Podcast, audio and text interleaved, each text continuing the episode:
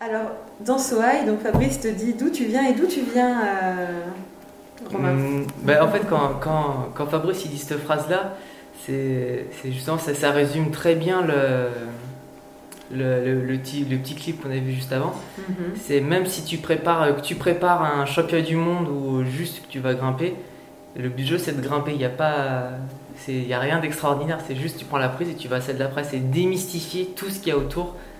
Et euh, Démystifié au point qu'on peut venir de Saint-Étienne et finir champion du monde d'escalade. mais voilà, il y a, y a- Mhm.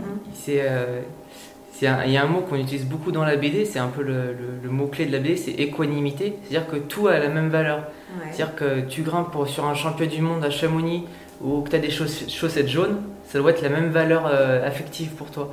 Mhm. Et du coup, bah, c'est un peu le, tout, tout le tra- tout le travail qui a été fait. L'un des gros travaux qui a été fait avec Fabrice, c'est justement que bah, voilà, ce, ce- soit euh, sur la place du Mont Blanc, là, avec euh, 20 000 personnes, ou euh, tout seul dans, dans ma cave à Saint-Etienne, c'est pareil. Il faut prendre la prise et aller à la suivante. Voilà, D'accord. Mais alors, avant d'en arriver euh, aux prises, donc, est-ce que tu peux nous parler un tout petit peu de, de ta vie, euh, du début de ta vie? Tu es, né à Saint-Étienne, euh, et comment t'es arrivé à Chamonix alors? Eh ben, euh, c'était un. Étant, étant né à Saint-Etienne, moi je voulais faire du foot. Mes parents ne voulaient pas que je fasse du foot. Donc du coup, ils m'ont fait essayer un peu tous les sports qui passaient et euh, ça n'a jamais trop, euh, trop accroché. Jusqu'au jour où euh, mon père m'a inscrit à l'escalade. Et, et du coup, je suis allé faire la première séance pour lui faire plaisir et, puis j'ai jamais arrêté. Voilà. Et puis du coup, voilà, après j'ai fait. au collège où j'étais, y j'avais la chance d'acquérir un sport-études d'escalade. Mhm. Et du coup, bah, là, après, j'ai venu au lycée à Chamonix pour continuer mes études avec le sport-études. Et puis après, je suis resté à Chamonix. Voilà. pour faire court et simple. Et ça, c'est raconté dans, dans ce roman graphique euh, qui s'appelle Soaï. Mais Soaï, qu'est-ce que c'est? C'est à la fois un très gros caillou, je crois. C'est aussi un film. c'est aussi un livre. Donc c'est un peu multifacette, euh, ce Soaï. Est-ce que tu peux nous parler un peu de ces trois choses Du gros caillou, euh, du film, en quelques mots, euh, enfin, du projet global? C'est une longue histoire. En fait, le- du coup, moi, j'étais à Saint-Etienne, j'étais un grimpeur qui faisait que de la salle. Je suis arrivé ici où j'étais dans un objectif euh, 100% compétition, donc où je faisais que de la salle.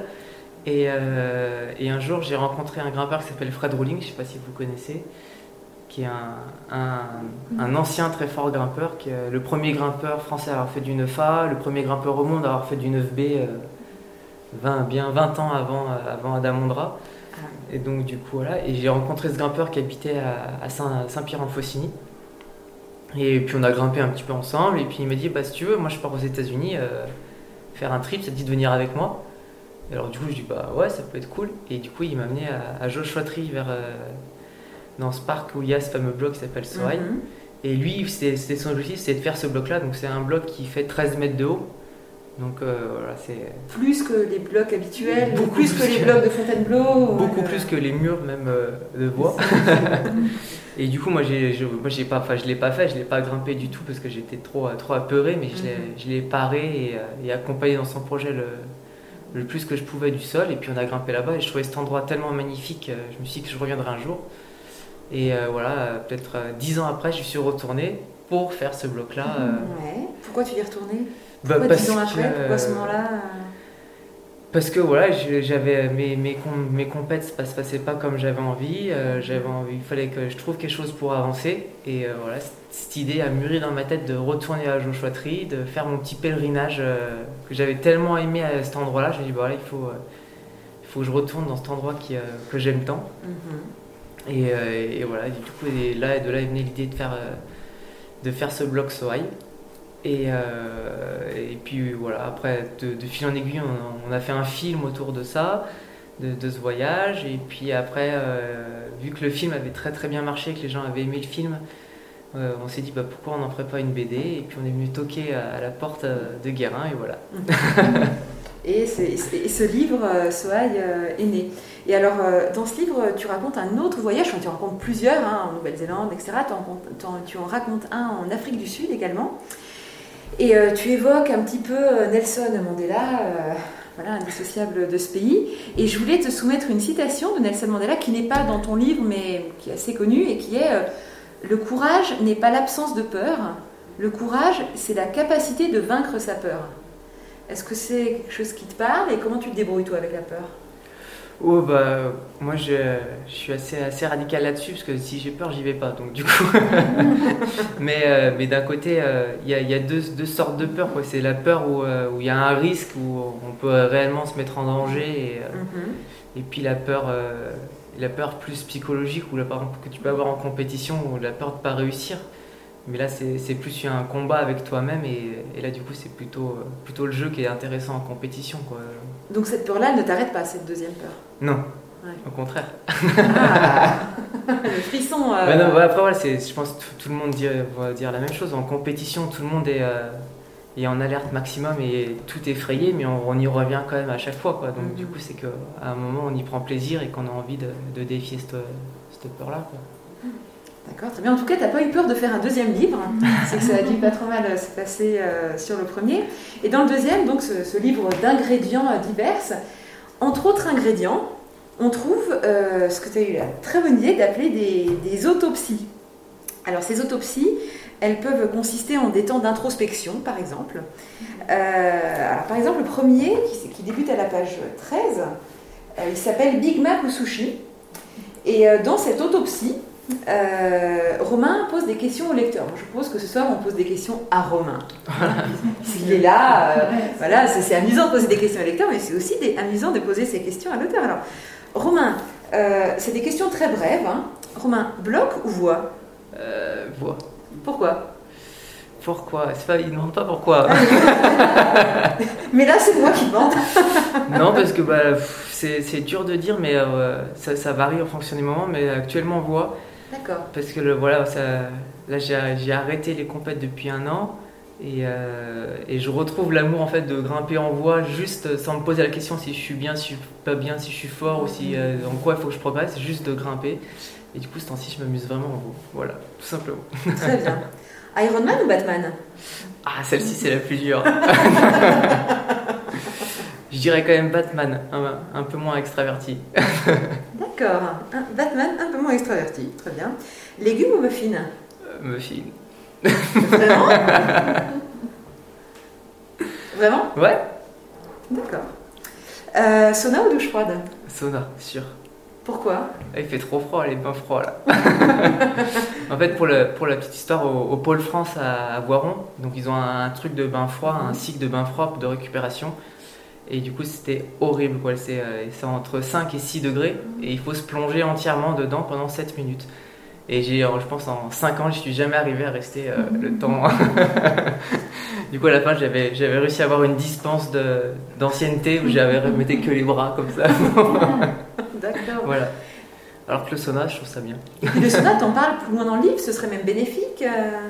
bah, Le bain froid aussi, mais après, voilà, c'est plus une question de, je pense, de, de, de personnes qui, ont, qui, sont plus aptes à supporter le froid qu'à supporter le chaud. Euh. Ouais. Donc on en revient à cette idée euh, de, de tout le livre qui est qu'il faut s'adapter à chaque individu, qu'il n'y a pas de recette pour tout le monde en fait. Ouais, si, si, parce que peut-être pas parce que moi j'aime pas les bains froids que c'est pas bon quoi. Voilà, mm -hmm. Mais des personnes qui n'aiment pas les bains froids peuvent aussi s'écouter. Et... Exactement. D'accord, très bien. Et euh, scratch ou lacet? Euh, Scratch. J'imagine qu'on parle des chaussons d'escalade. Ouais. Hein, euh, et pourquoi scratch? Bah, parce que c'est plus facile à enlever. à enlever, hein bah, En fait, en, en, escalade, on est tout le temps en train d'enlever, mettre, enlever, mettre, enlever, mettre ses chaussons. Et du coup, si tu as les chaussons en lacet, tu passes 5 minutes à serrer ton chausson, faire ton lacet, tu fais un essai de, de 30 secondes, tu renlèves tes chaussons. Tu... Ah, que le scratch, ça va, plus, ça va plus pratique. Mais certaines personnes, je ne sais pas si c'est le cas des grimpeurs qu'on a dans la salle, euh, certaines personnes disent que le lacet euh, permet d'ajuster plus finement. Euh... Ça dépend encore une fois des grimpeurs. Et des pieds. Des... d'accord, d'accord. Ça dépend des grimpeurs. Et de la pratique. Ça, ça dépend. Très bien. Euh, alors, une dernière question. Pourquoi est-ce que tu commences ton livre par ce, ce, retour vers soi? Pourquoi tu commences par suggérer au lecteur de se poser ces questions-là?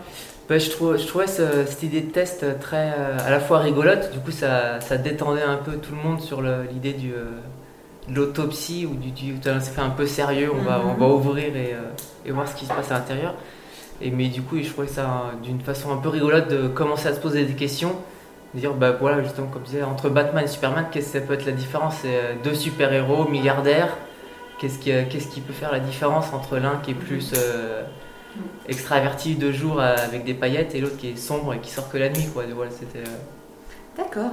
Et c'est important pour, euh, pour aboutir à un entraînement qui nous convienne de se poser. euh, Ben Des voilà, encore, encore une fois, ça- chaque, chaque, euh, chaque détail, ça va, dé- ça va dépendre de qui tu es. Donc Mhm. pour, pour adapter à qui tu es, il faut savoir qui tu es. Quoi. Faut, euh, tu peux pas dire euh, je, euh, je dis n'importe quoi. euh, il, faut que, il faut sortir, faire la fête euh, et crier devant tout le monde, regarder comme je suis beau et fort. mhm. Si tu es quelqu'un d'introverti et que tu es mieux tout seul dans ton coin, voilà, c'est, euh, peut pas mar- enfin, ça peut pas marcher. Du coup, il faut. euh, Et ça, ça peut jouer aussi euh, après. euh, Ben, C'est un tout.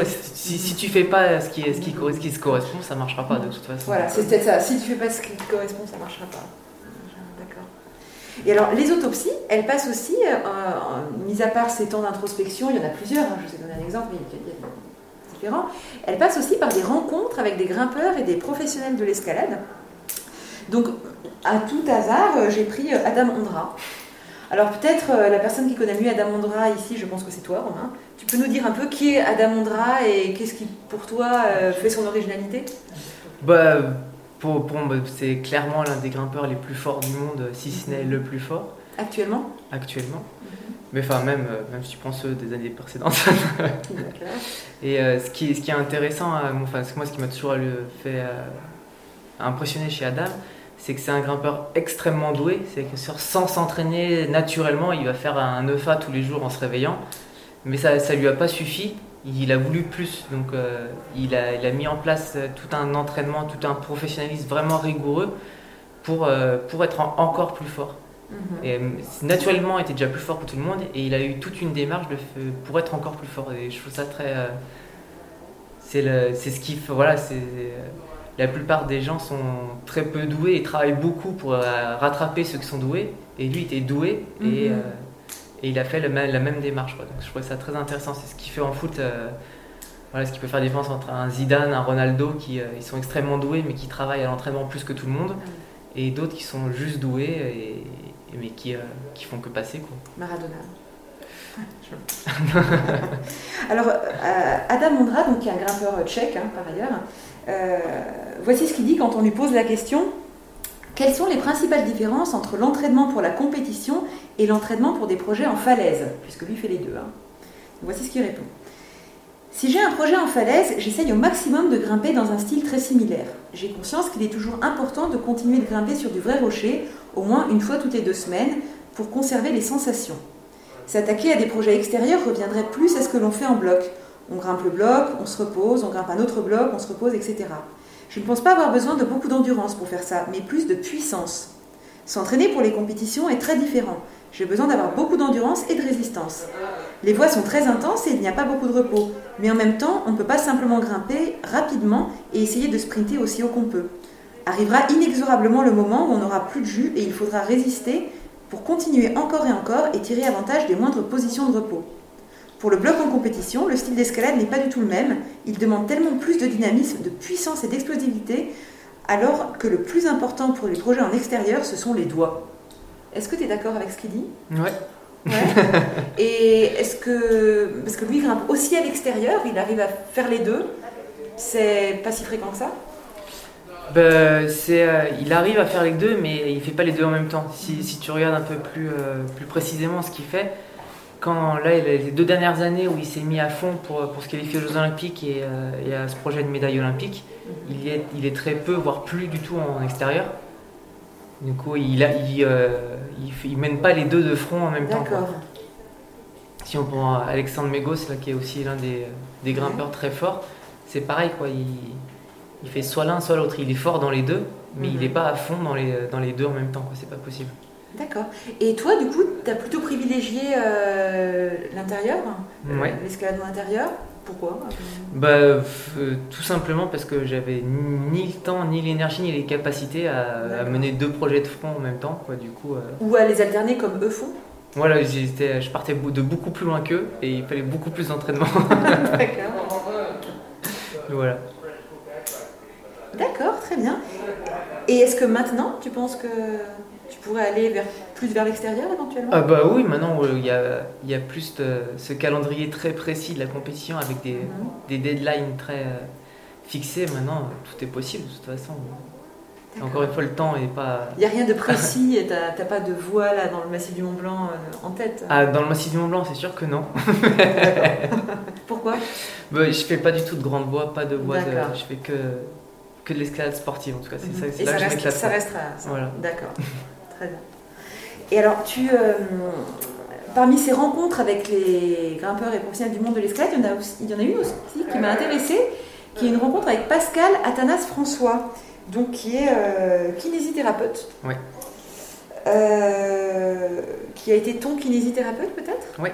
D'accord. Et alors, voici ce qu'il dit. Euh, Pascal Athanas François. Se connaître, savoir écouter son corps et le respecter. À n'importe quel, niveau de pratique de son sport, on doit pouvoir se faire un petit scan matinal pour apprendre à ressentir les messages de son corps et ainsi adapter son entraînement à son autodiagnostic il est bien évident que l'on parle de quelqu'un de motivé qui sait pourquoi il s'entraîne. Je recommande également aux grimpeurs de respecter les signes d'alerte et de respecter les temps de repos. Un travail spécifique en excentrique demandera par exemple plus de repos qu'un entraînement habituel.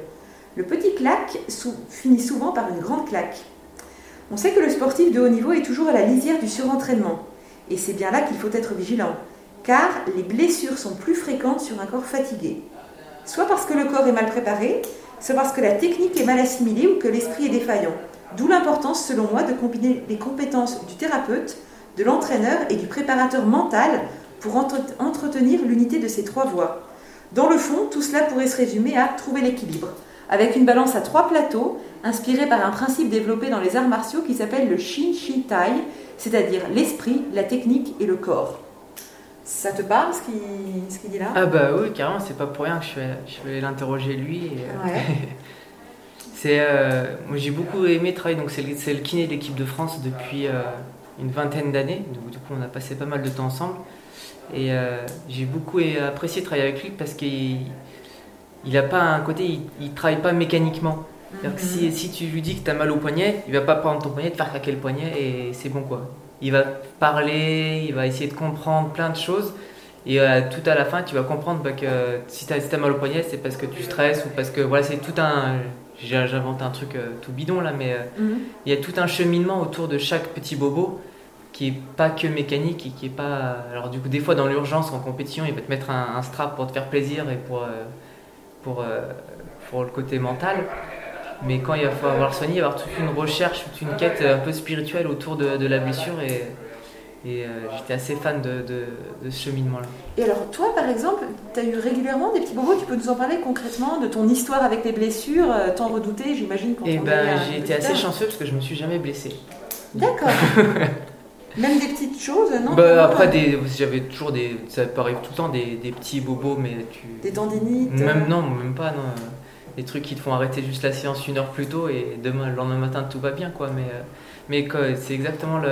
Après, j'ai été bien, bien entouré et du coup, euh, je préférais. Je, préférais m'arrêter ma séance si j'avais moins de petites douleurs. Je préférais arrêter ma séance et perdre une heure d'entraînement et euh, recommencer le lendemain comme il faut plutôt que mhm. de continuer et d'aggraver la blessure et ça, c'est peut-être le conseil qu'on peut donner aux lecteurs de soi et qui, du coup, n'ont pas cette personne pour les entourer. Voilà, mais c'est ce qu'il dit, quoi. C'est mhm. bien se connaître et savoir si c'est une réelle douleur ou si c'est un, un, petit truc qui passe mal. Parce que quand on s'entraîne pour du niveau, forcément, on flirte avec la blessure euh, tout le temps. Comme il, voilà, il dit, mhm. Pour dépasser ses limites, il faut pousser le bouchon euh, de plus en plus loin. Donc, forcément, tu, flirtes avec le truc.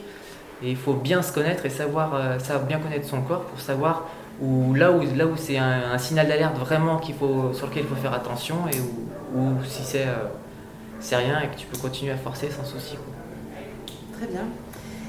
Et alors parmi les, les, ingrédients de soi, il y a ces autopsies, hein, et puis il y a aussi des, mots-clés, parce que c'est aussi un, un abécédaire façon Romain Desgranges, hein, ce, ce, livre. Alors, vous l'avez déjà consulté, je vois, alors peut-être que ça va être plus facile pour vous, mais ce que je vous propose là, euh, c'est... Euh, c'est de jouer avec nous. Je vais commencer à vous lire une, définition, si vous voulez bien. C'est très peu nombreux, alors euh, c'est le moment de participer. Romain ne dit rien. Oh, je rien. Voilà, motus Ça me va très bien. et, euh, quand vous avez la réponse, je vous laisse euh, nous la donner, d'accord? On va voir si vous avez bien lu, si certains déjà mis. On appelle malheureusement. Ah On venait se faire dédicacer Ah. seulement. Ah, très bien. Bah, alors du coup, ça corse un peu le, le jeu, c'est parfait. Alors, euh, donc, on cherche un nom commun, messieurs, dames. L'emblème du musclore, symbole de virilité et de performance, et auquel beaucoup de grimpeurs vouent un réel culte. J'admets que toute mon animosité... Pardon Le biceps. Le biceps, exactement. Le biceps, ça fait partie des ingrédients de l'escalade. Non, j'essaye de démystifier justement. Alors, est-ce que tu peux nous expliquer comment tu démystifies ça? Bah non, mais en plus avec le confinement là, ça ça a pas aidé et je trouve que beaucoup de grimpeurs euh, se concentrent que sur le, leur- le nombre de tractions qu'ils arrivent à faire. Et, et, euh, je prends cet exemple à chaque fois, c'est que mon, mon record de traction à moi, c'est 13. Et à deux bras sur des bonnes prises. euh, donc c'est pas un, un, un point de... Je trouve pas mon mot, mais euh, c'est pas un- une caractéristique propre au grimpeur. Faut pas être faire sans traction pour être fort. Quoi. D'accord. C'est intéressant de savoir ça, c'est plaisant de le savoir. euh. Et beaucoup, beaucoup, beaucoup de grimpeurs, voire la majorité, euh, comptent que le nombre de tractions qu'ils font à un bras, à deux bras, euh, lesté ou pas de ça quoi. Et pourquoi Alors, pourquoi cette obsession du biceps? Je sais pas, c'est faudra voir avec la mythologie, je pense.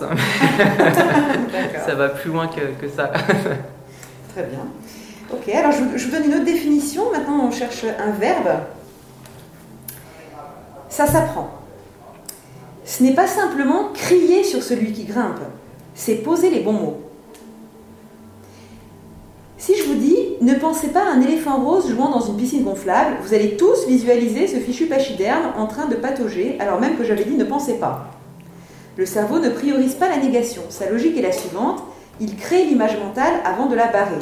Aussi, chaque mot et chaque tournure de phrase doivent être prononcés en mode positif, intonation comprise. Ignorez les conseils du genre tombe pas, ne zippe pas, allez t'es pas daubé, encore c'est pas fini, et remplacez-les par des accroche-toi, continue. Au-delà de la sémantique de nos il y a aussi le timing.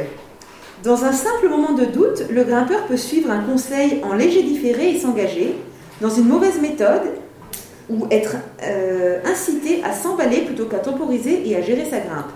Et oui, ça s'apprend.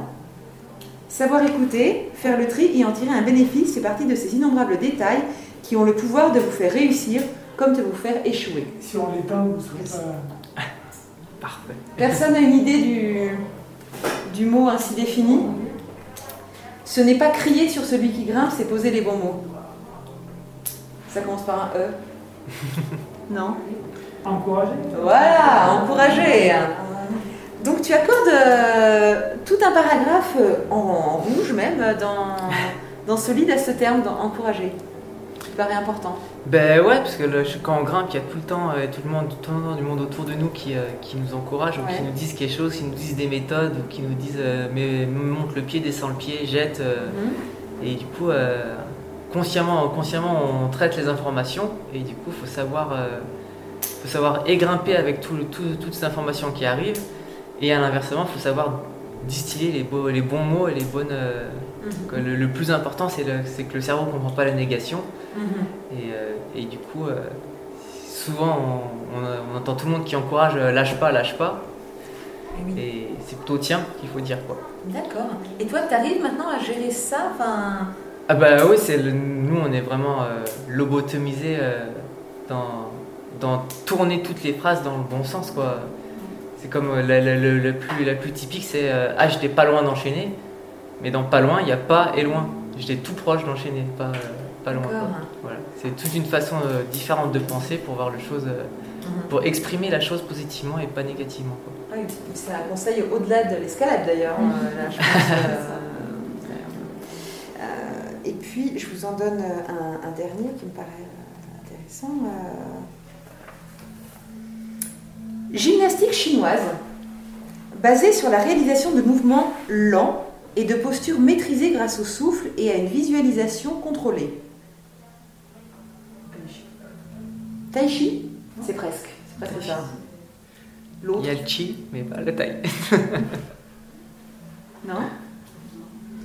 Continue. Littéralement, chi veut dire énergie et travail.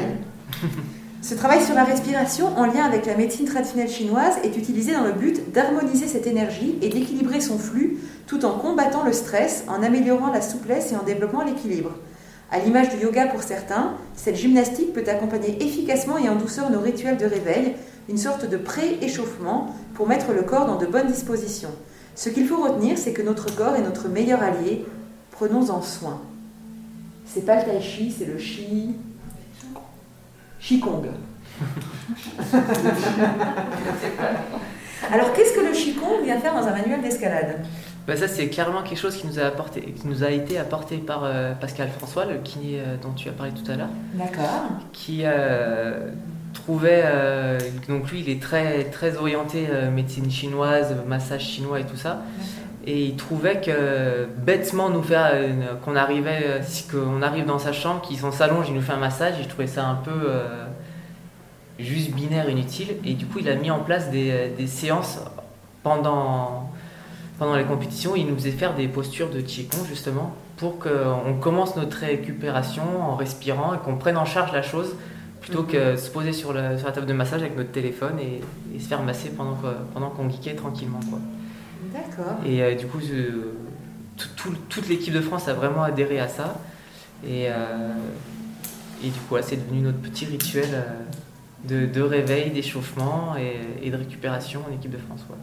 Et alors, l'équipe de France, aujourd'hui, tu, tu en fais encore partie, mais d'une autre manière, puisque tu es entraîneur.